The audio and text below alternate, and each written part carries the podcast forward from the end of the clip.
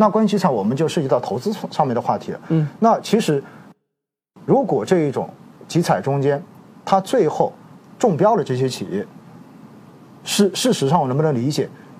业内其实大家对这个都有预期，因此对他们这些公司相关的估值的话，本身在估值上面已经有提前的这种考量了。我觉得大部分的医药出身的基金经理，或者说专业投医药行业的基金经理，对这个事情是有很深的认知的。基本上，你看从一八年当时搞这个这个这个就就药品的集采，嗯到后来慢慢的各个地方有一些高值耗材的集采，不断的放出风声来。其实大家都知道这天迟早会来。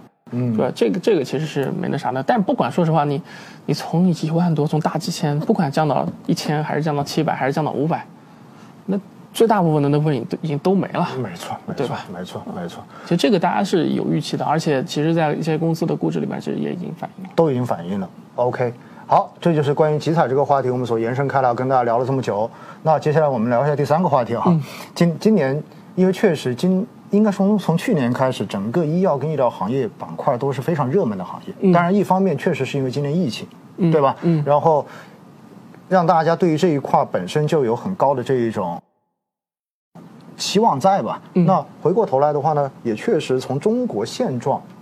包括老龄化啊，等等等等，包括大家的这种收入升收入增加导致这种消费升级的需求，其实我自己是非常看好整个医疗行业、医药行业未来几十年的长期投资的这个逻辑的。这一点的话，之前也跟你有交流过。那很多人就会说了估值问题，这是一个好像绕不开的问题。因为今年的话，确实我们看到上半年，如果没有记错的话，当时市场上面排名前二十的主动管理型基金就是业绩。四分之三都是医疗主题基金，对不对？包括您的也在里面。那后面的话，好像七月份之后，整个医疗医药都出现了蛮大的这种调整的。嗯，哎，对这个问题您是怎么看的？我觉得这么这么说吧，就是首先呢，这个估值贵，嗯，并不只是只有医药贵，嗯，其实大家是在看未来，嗯就是因为短期的一些。不可测的因素实在太多，你也没有办法去判断。比如说，你说这个新冠疫情如果再爆发一次，你说经济下滑是三个点，还是五个点，还是说这个增长增速下滑两个点，还是三个点？嗯，不好说啊，你不知道啊。啊，确实，对吧？确实不知道。那但是相对而言，刚才说的那几个行业呢，它未来，嗯，它的确定性是非常非常高的。没错所以大家就不断的去把这个这个贴现的时间去拉长。你比如说，可能以前是看三年之后的估值，觉得是合理的，那现在可能时间越来越长，可能看五年甚至有看看八年，钱太多了，你总得去。如果说钱一定要进来的话，那你怎么办？对，你一定去买一个确定性的，就即使短期很贵了，但是你看三年之后还是看五年之后，这个估值依然能够算得过来的这些公司，嗯嗯。啊，其实说白了就是，虽然它现在估值是贵，嗯，但是在整个各个行业中间一比较，你会发现太多的不确定性，你根本就不敢碰。对对吧？所以在这里，我就我就用时间来换空间了。对呃可以这样理解吧因？为它的未来的成长是非常非常确定的。对对对啊，我们我们之前一直跟这个大家讲，呃，一个是经济发展，嗯，大家人命变得值钱了，健康变得值钱了，对吧？大家都更愿意去花钱来对让自己的生活状态质量更好变得更好一些。对，这是第一个。第二个就是老龄化嘛，这这是这个这个谈了无数遍了，对吧？老生常谈了，我们也不怎么说了。没错，啊没错，没错。对，确实哈。其实对估值这个话题，我之前也一直跟大家去聊的，就是其实估值低，并不意味着它的成长就很好，对吧？估值贵，只是说的话呢，短期来看，可能它的风险确实有所提升。对，就是估值低和高这个事情呢是这样的，就是估值低它为什么低嘛？你可以说美股有些公司低，这个同样的公司在美股低，或者说在港股低，在在 A 股高，哎就就一个公司在两地上市的多了去了。哎，对对，中间差价可。能有百分之四五十，那你为什么不去买港股，一定要去买 A 股呢？嗯，对吧？这还是个割裂的市场。没错。没错但是在同一个市场里边，它有高有低，你就没有办法说钱进不来，或者说它贵自然是被一些人买的，便宜也自然是被一些人卖的嗯，啊。至于大家为什么做这个选择，其实是你要去判断的。就背后它的逻辑到底是什么，是这样对吧？因为估值本身就是取决两个，一个就是价格，另外一个就是它本身的盈利状况嘛？其实你需要判断的是，贵的会不会继续贵，是贵的会变便宜，还是说便宜的会变贵，还是便宜的继续变便宜？嗯，要判断这个事情。对，现在在网络上面，我发现有很多野生的大 V 啊，经常就不管这些东西，他只看什么？他只看那个估值的数据，所以的话呢，就画一条线，估值超过多少，哇，这个东西就不该投了；估值低过多少，那这个东西就赶紧买。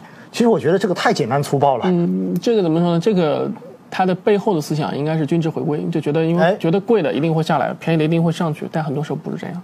没错，其实很多东西我们看，包括消费中间的很多股票，比如说茅台吧，嗯，对吧？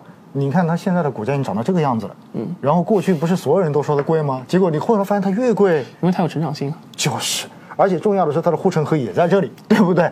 所以估值在很多时候我们说它是一个参考，可以做一个参考，而背后到底就像葛总所说的，它估值高，高的原因是什么？为什么大家还愿意去买它？其实投资就是未来的一个预期，然后到现在我们经常说股价，股价就是未来现金流到现在的贴现嘛，对，就是这么一个逻辑。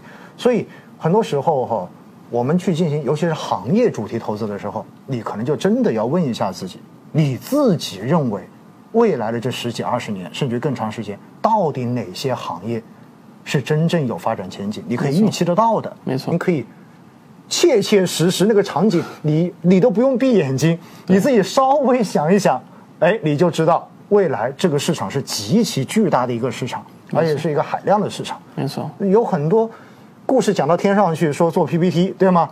那问题是那些东西你看完之后，你自己都觉得哇，这是神话还是笑话？你要想这个问题。但是医药医疗，我觉得根本就不存在这个问题。确定性太高了。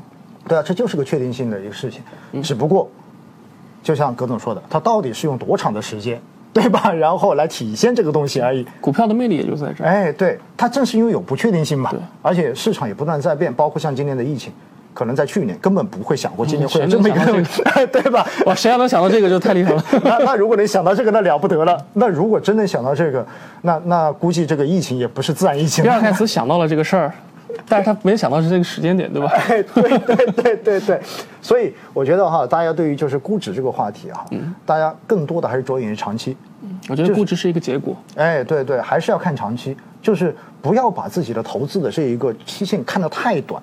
因为我觉得很多人为什么觉得医医疗医药，他们为什么很担心？经常问，因为他七月份才进去啊，哦，是不是？他他因为他就是四五月份，但但话又说回来，啊嗯，王总，就是我觉得，就往往就是这样，就是哪个行业最热，一定会涨到大家都不相信的时候，嗯才会吸引大家的目光，才会有大量的人进来。对。对，因为确实，尤其像我们整个市场，嗯，之前散户就本来就很多，再加上这几年因为这种互联网的平台，然后对于这种基金产品，它的这种信息的推对，它一般都是就过去，比如三个月还是半年涨得最多的那个行业，它冲在最前面对，放在最前面。因为为什么？从营销的角度上面来说，这是最容易产生效果，对对对对吧？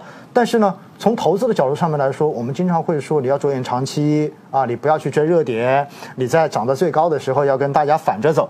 但现实中间有多少人能够做到这一点？逆人性的事情。呃，对呀、逆人性不是随随便便能做到的。所以回过头来呢，就还是说什么，我们很多时候短期看这好像是个大的波动，嗯，但你把时间拉长之后，你发现这是一个长久的上涨过程中间的一个小波动而已，对，对吧？而且你时间拉得越长，可能你会发现看就看不到这个波动了，嗯，这就是一个你的视野到底你会看到什么样的一个程度而已。现在就是很多的投资者哈，经常呃容易出现的问题就是，买完之后三天、一个星期，哎，怎么回事啊？这个人家一买都涨，我怎么一买的话就开始亏钱呢？对吧？然后好，你跟他说长期，好，他就坚持了两周，你看怎么还在跌？